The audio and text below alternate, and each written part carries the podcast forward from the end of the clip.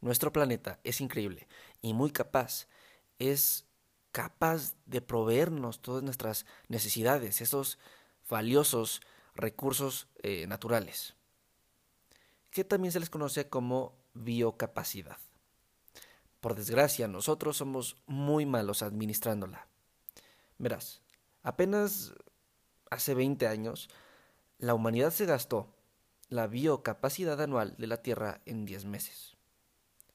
Lo demás eh, fue como un préstamo. Pero ahora, en el 2020, hemos gastado la biocapacidad disponible en tan solo 7 meses. Se me hace muy curioso ya que hemos estado la mayoría de, este año encerrados. Pero sí, ahorita nos gastamos 7 meses todo lo que teníamos en el año. Y bueno, los próximos 150 eh, días estaremos sobreexplotando la Tierra. Si seguimos así, obviamente eh, nos vamos a quedar en bancarrota. No va a haber recursos suficientes para nosotros, para nuestro consumo. ¿A qué se debe? Bueno, somos muy ambiciosos, queremos todo y que siempre queremos cada vez más. Y nuestro planeta no, no está de acuerdo con esto. Jamás nos va a dar eso. Y el planeta no va a cambiar. Nosotros somos los que tenemos que cambiar. No tanto para eh, cuidar el planeta o, revivirlo o, tratar de, dañarlo lo menos posible. No lo hacemos por el planeta. Creo que inconsciente o conscientemente lo hacemos más por nosotros, por sobrevivir, que el planeta. El planeta va a seguir aquí. Tal vez sin vida, tal vez le tome mucho tiempo eh, recobrarla, pero el planeta va a seguir aquí. Nosotros somos los que nos podemos ir. Y obviamente no queremos eso. ¿Qué tenemos que hacer? Cambiar.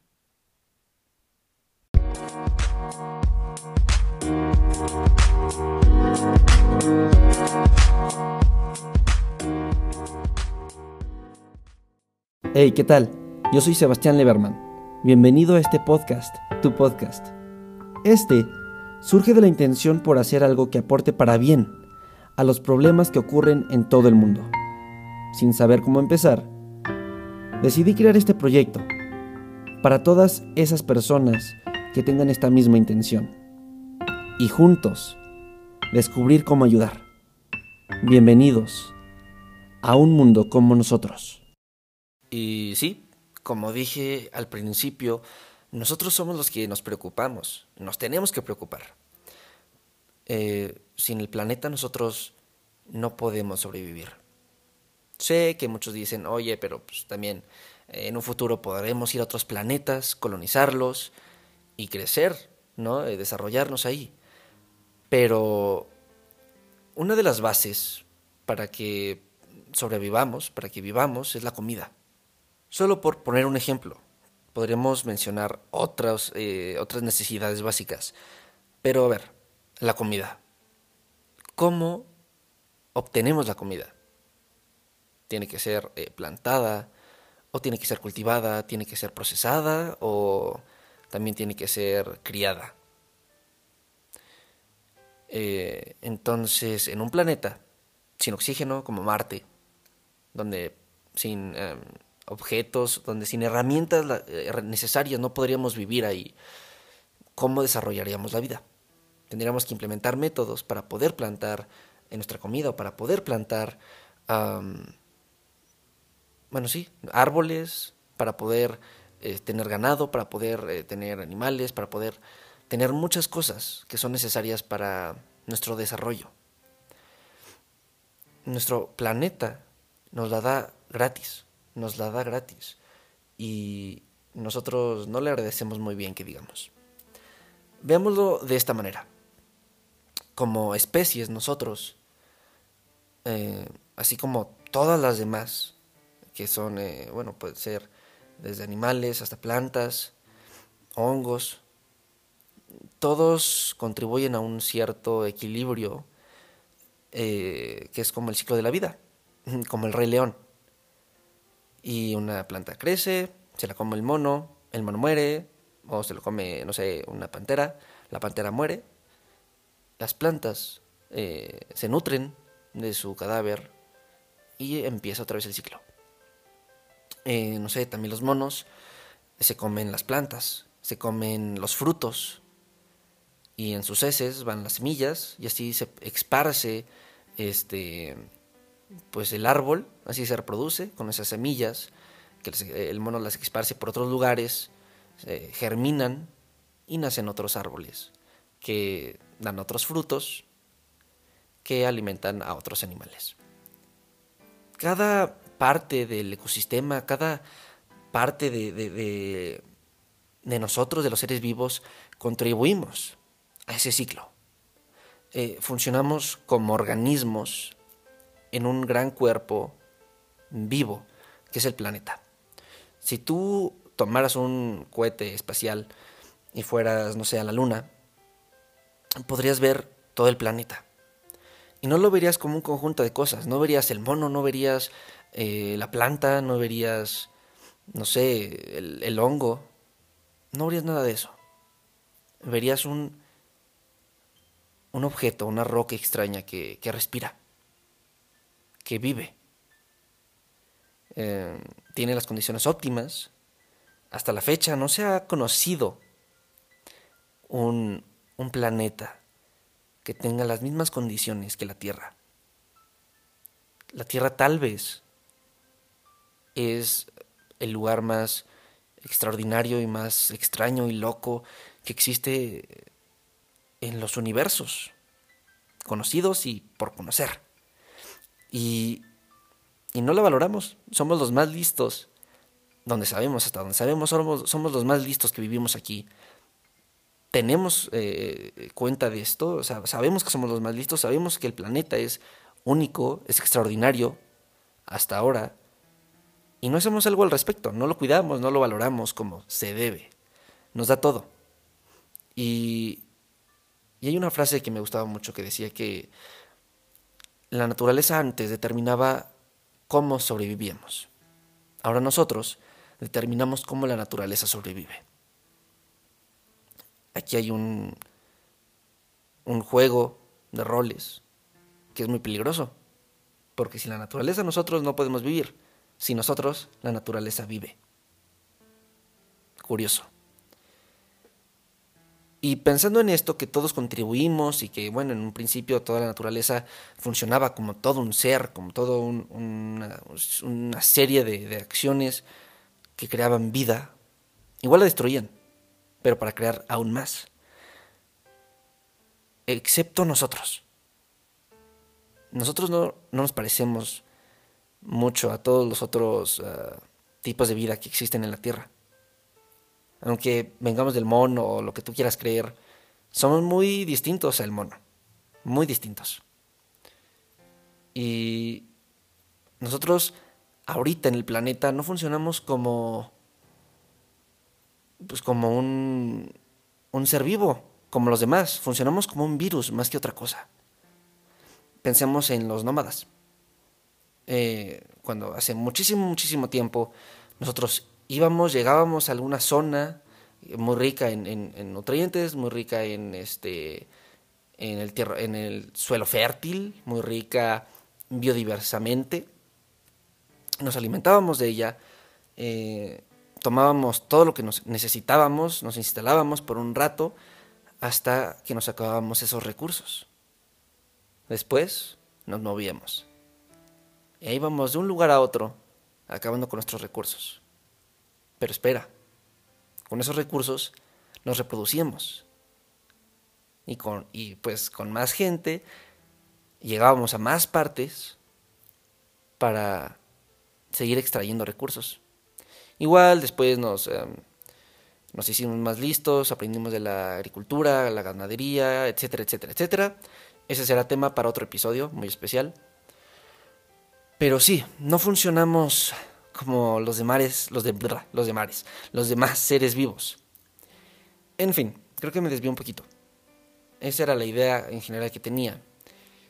Y también les quiero comentar, les quiero platicar de los insectos, los arácnidos, eh, la catarina, la mariposa, el, no sé, saltamontes, el grillo, la libélula, etcétera, etcétera. a muchos no les gusta, a muchos les da cosita, este, no sé, tengo muchos amigos que ven una araña y se espantan, amigos, amigas, eh, no pueden, ¿no? Este, suben historias a Instagram de ayuda, hay una araña en mi cuarto, la matan. ¿Por qué? Pobrecita la arañita. Yo también, ojo, siempre hay un punto donde haces lo contrario a lo que dices en el futuro. Y sí, yo también le tenía miedo, no tanto miedo, pero le tenía cosita, ¿sabes? No, no las podía ni tocar. Hay un insecto, no sé, en la cama. Oh, tenía que, no sé, agarrar mi playera y irlo aventando poco a poco, este, hasta que llegue al piso y lo piso, lo aplasto, eh, muchas cosas. Me daban cosita. Pero creo que hablo por todos cuando tenemos un enemigo en común un insecto enemigo en común, que son este, los, los, moscos, los eh, zancudos, le llaman. Y pues sí, vaya, no tiene mucha lógica. Te duermes, suenan ahí, pasan por tu oído, los escuchas, no puedes hacer nada, no los ves. A la mañana siguiente amaneces todo picoteado. Y a mí me chocaba eso porque no me podía aguantar la comezón, me tiene que rascar y si te rascas te sale más, bueno, eh, eh, crece la, la, ronchita. Luego ya aprendí que si me aguantaba, duraba, menos la ronchita, al tercer día ya no tenías nada. pero no sé de dónde escuché que los, los mosquitos son comidos por las arañas, las arañas que están en tu casa. Y dije, ah, mira, yo matándolas todo este tiempo, y ellas pues vivían en paz. Ellas vivían, hacían sus telarañitas, atrapaban esos insectos que a ti te incomodan, las moscas, los mosquitos, se los comen y todos felices, todos contentos. La arañita vive, tú vives, sin picaduras. ¿Por qué matar a esas arañas? Y fue ahí cuando caí en cuenta que no son malas, en absoluto. Claro, algunas son venenosas y si tú les haces algo, ellas se van a defender y te van a picar. Claro que, o sea, no es como que te vean y digan, oh rayos, un, un humano, vamos a picarlo. No, no, no, esos son los zancudos, pero eso solo porque quieren comer. Las arañitas no, las arañitas no, no, no quieren nada contigo, simplemente quieren comer, quieren vivir, quieren cumplir su parte en el planeta. Y se, se adaptaron a nuestras casas. Y yo lo veo como, como si, si estuvieran pagando un alquiler, ¿no? Como si fuera un trato no hablado, no escrito, donde ellas dicen, ok, tú déjame vivir en tu casa, refugiado de la lluvia, refugiado de otros insectos, otras aves que me puedan comer, y a cambio yo te cuido y me como a todos los insectos que, que te caen mal, a los mosquitos, a las moscas, yo me los como, tú me dejas aquí vivir, todos contentos. lo que pasa es que nosotros no sabemos eso, no, tampoco, vaya, Así es como lo quiero ver, no es como que realmente pase. Y las matamos. Oye, pero ¿qué, ¿qué, hay de malo con matar a esa arañita? Es que no me gusta. ¿Qué tal si nos pica? Ayuda. Mejor la mato. No tiene nada que estar haciendo en mi casa. Pero hay como una cierta inconsciencia o incongruencia. Porque, mira, si tú matas a una hormiguita, no pasa nada. Todo tranquilo. Pero si tú matas a un perro, oh, oh, ojo ahí, cuidado. Y tú dirás, sí, pero es que el perro es el mejor amigo del hombre y, es como tu guardián y te puede ayudar mucho, es tu compañero, no lo tienes que matar. Pues oye, una arañita es, es, una arañita, tampoco es como que la tengas que alimentar ni nada, ella se alimenta solita, ella solo quiere vivir. y tú dirás, sí, pero oye, el perro es este, una mascota, el perro no te muerde. Y pues a veces a mí sí me ha mordido un perro. De hecho, mi perrito, el primer perro que tuve me mordió. Y fui al hospital. Esa es otra historia.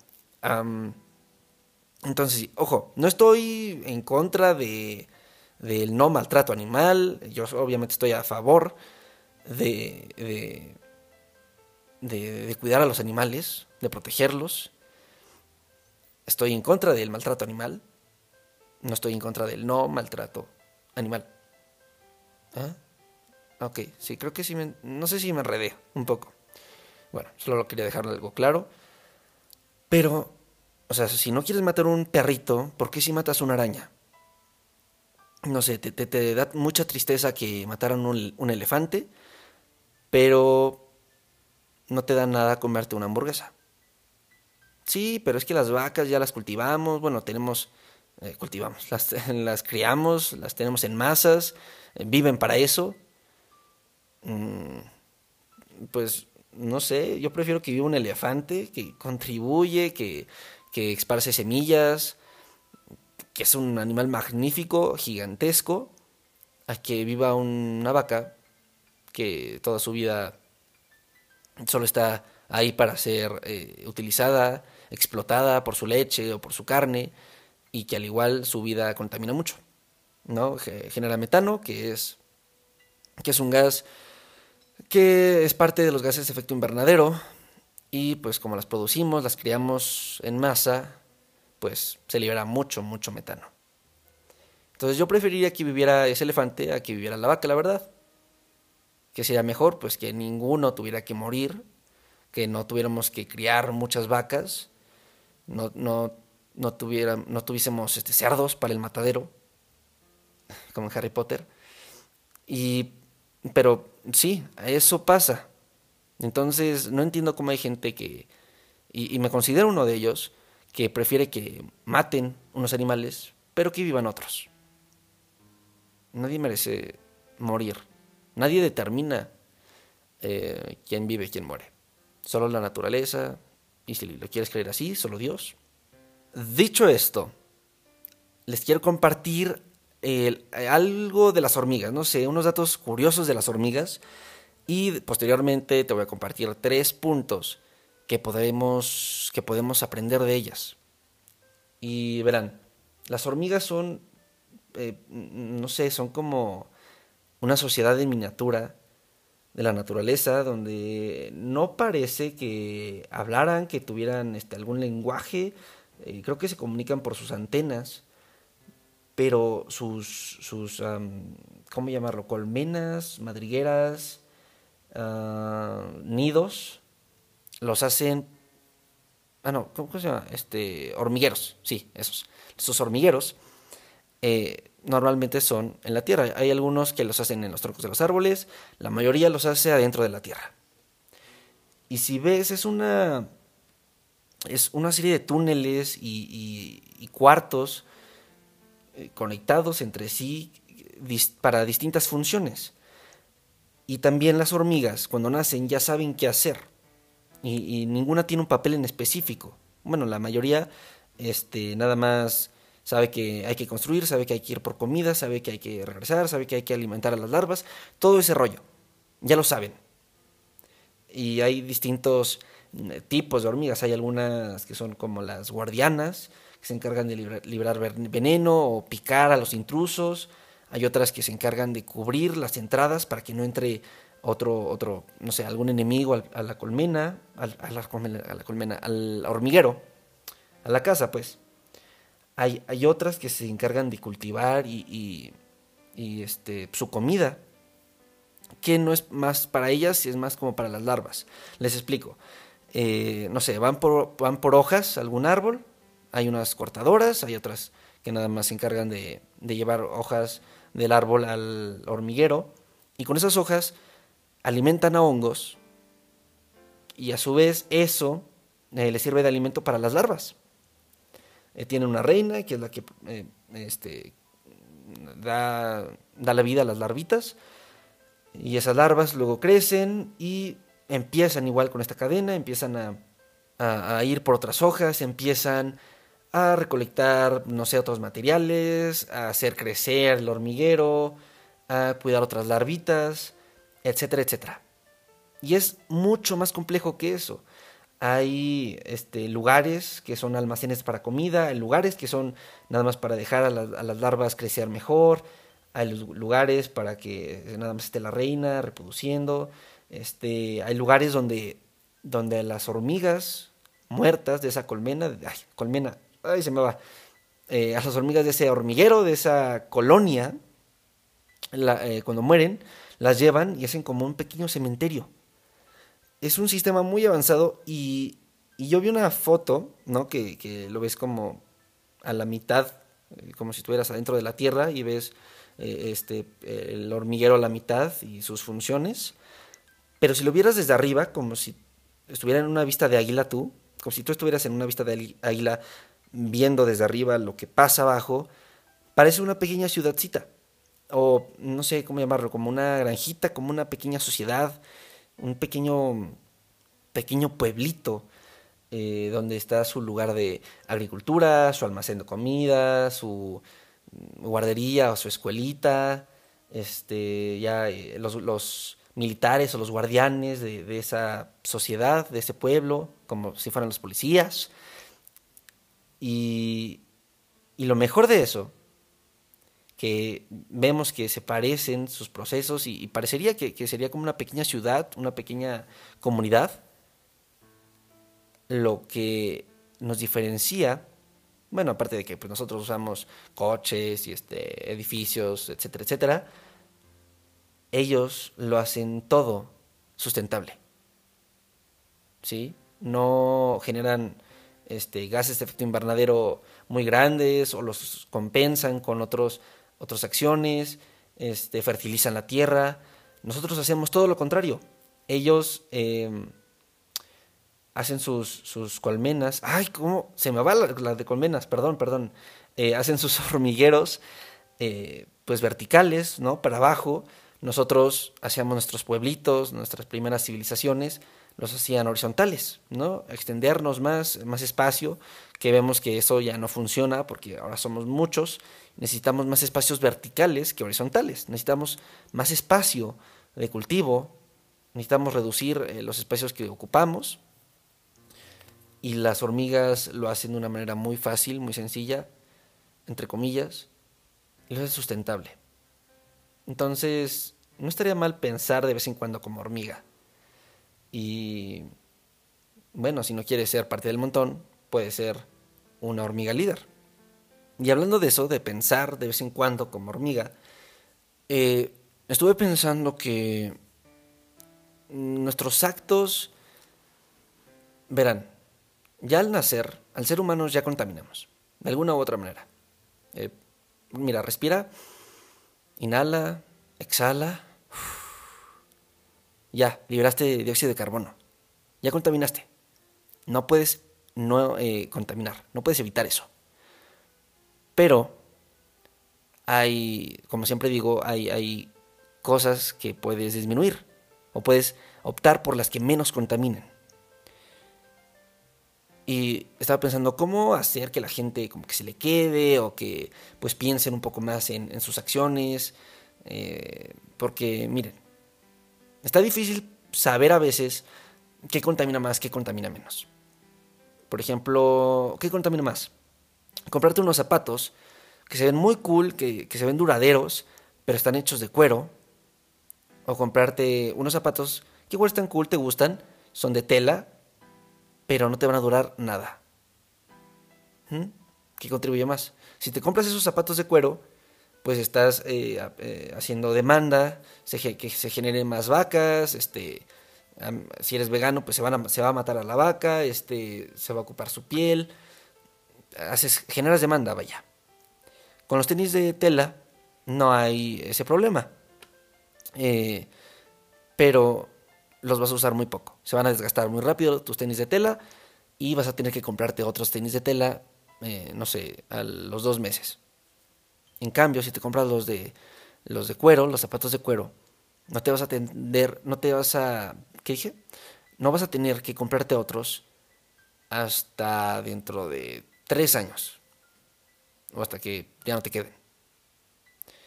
Entonces, la industria de la moda también contamina y contamina mucho, este, libera muchos tóxicos, si lo quieres ver de una manera más humana, este, hay explotación, explotan a la gente, explotación laboral en, bueno, varias, varias fábricas, varias industrias, entonces, uh, no sé por cuál contamine menos, cuál contamine más, qué tal si los zapatos son hechos, este, local, ¿no? O sea, compras local, compras nacional, eh, son hechos a mano, son hechos este, por artesanos que les paguen bien. y, bueno, son, son mejores, ¿no? Contribuyes a, más familias, eh, es, un negocio, es un negocio local. En cambio, los tenis son una empresa multinacional que contamina muchísimo. Entonces, a primera vista dirías, bueno, pues los, los zapatos de cuero contaminan mucho. Mejor me voy por los de tela. Pero, ya cuando lo ves en un plano mayor, los zapatos de cuero eh, creo que son una mejor opción. Y siempre cuando vayamos a hacer algo, comprar, eh, ir a algún lugar, manejar, este, hablar, todo lo que hagamos tiene que pasar por un filtro verde, pasar por un filtro sustentable, pasar por un filtro que el planeta agradezca. Eh, repito, el planeta le vale si estamos o no estamos, él va a seguir aquí, pero la naturaleza, creo que la, naturaleza es la que va a agradecer más ese filtro que te vas a poner eh, todo el día, ¿no? Todo, toda tu vida ten este filtro de tratar de reducir más, tratar de no contaminar tanto, eh, cerrarle a la llave, cerrar, apagarle a la tele, este, apagar las luces, tratar de ocupar más energías renovables, tratar de, ocupar más este, espacios verticales, cultivar más en casa, no comprar cosas innecesarias, eh, no sé, comprarte popotes de metal, son realmente buenos, son realmente malos, ¿qué tal si lo mejor es simplemente no usar popotes? Pero a veces es necesario y entonces, qué mejor tener tu propio popote reutilizable, ¿verdad? Pero este, lo tienes que lavar, este, tiras agua, entonces mejor no usar popotes. Pero si sí tienes que utilizarlos, pues ahí tienes tu popote reutilizable. No sé, muchas cosas se me vienen a la mente donde tu filtro pueda determinar, determinar cuál es mejor, cuál es peor. Y creo que con esto terminamos el episodio de esta semana. Con un filtro.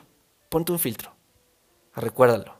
Un filtro que aporte y que demuestre que no eres un virus que eres una parte de la naturaleza que contribuye al ciclo de la vida.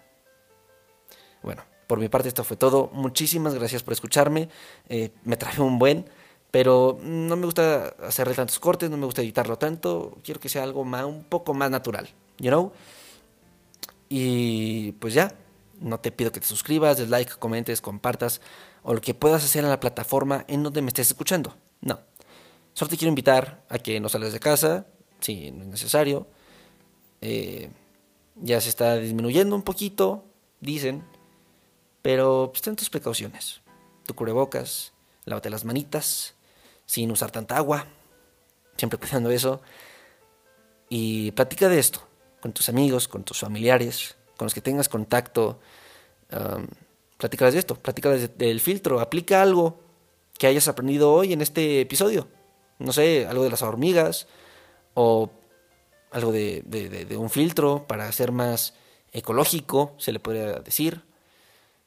Porque así creo yo, se compartirá la idea principal de lo que va este podcast. Em, muchísimas gracias por escucharme. Creo que te dije que te iba a compartir tres datos de las hormigas que podremos utilizar en nuestro día a día. Y eh, se me fue, perdón. Te las digo aquí rapidísimo. La primera es que muchas hormigas no tienen un rol definido. Siempre van, van cambiando. Eh, no, a veces que se necesita más eh, materiales para construcción del hormiguero, o se necesita más comida, o se necesita cuidar a más larvitas, se la rifan. Entonces, está bien no solo tener un rol, sino ser eh, multidisciplinario, si se dice así, multicapaz. No centrarse solo en una cosa, sino estar pendiente de todo. Segundo, aplica más la, agricultura en tu día a día, en tus hogares y en tu almacén. Y tercero, aunque no quieras seguir a los demás, entonces sé al que siguen. ¿No? Siempre va a haber una hormiga eh, que, se va a salir y va a buscar algún lugar donde haya alimento va a llegar otra vez al hormiguero y le va, a decir al resto, oigan, vengan para acá, este, que encontrar un lugar donde hay, no sé, azúcar, o donde hay hojitas secas, o donde hay hongos, etcétera, etcétera. Sé esa hormiga que busca nuevas opciones para su sociedad, para hacerla crecer, buscando el bien para todos eh, sus conocidos, sus no conocidos, todos los de su especie, los que viven en su hogar. Para nosotros, ser el planeta, para ellos es su hormiguero. Y sí, sé ese líder. Bueno, muchísimas gracias por escucharme. Yo soy Sebastián Leverman y nos estaremos escuchando a la próxima. Chao, chao.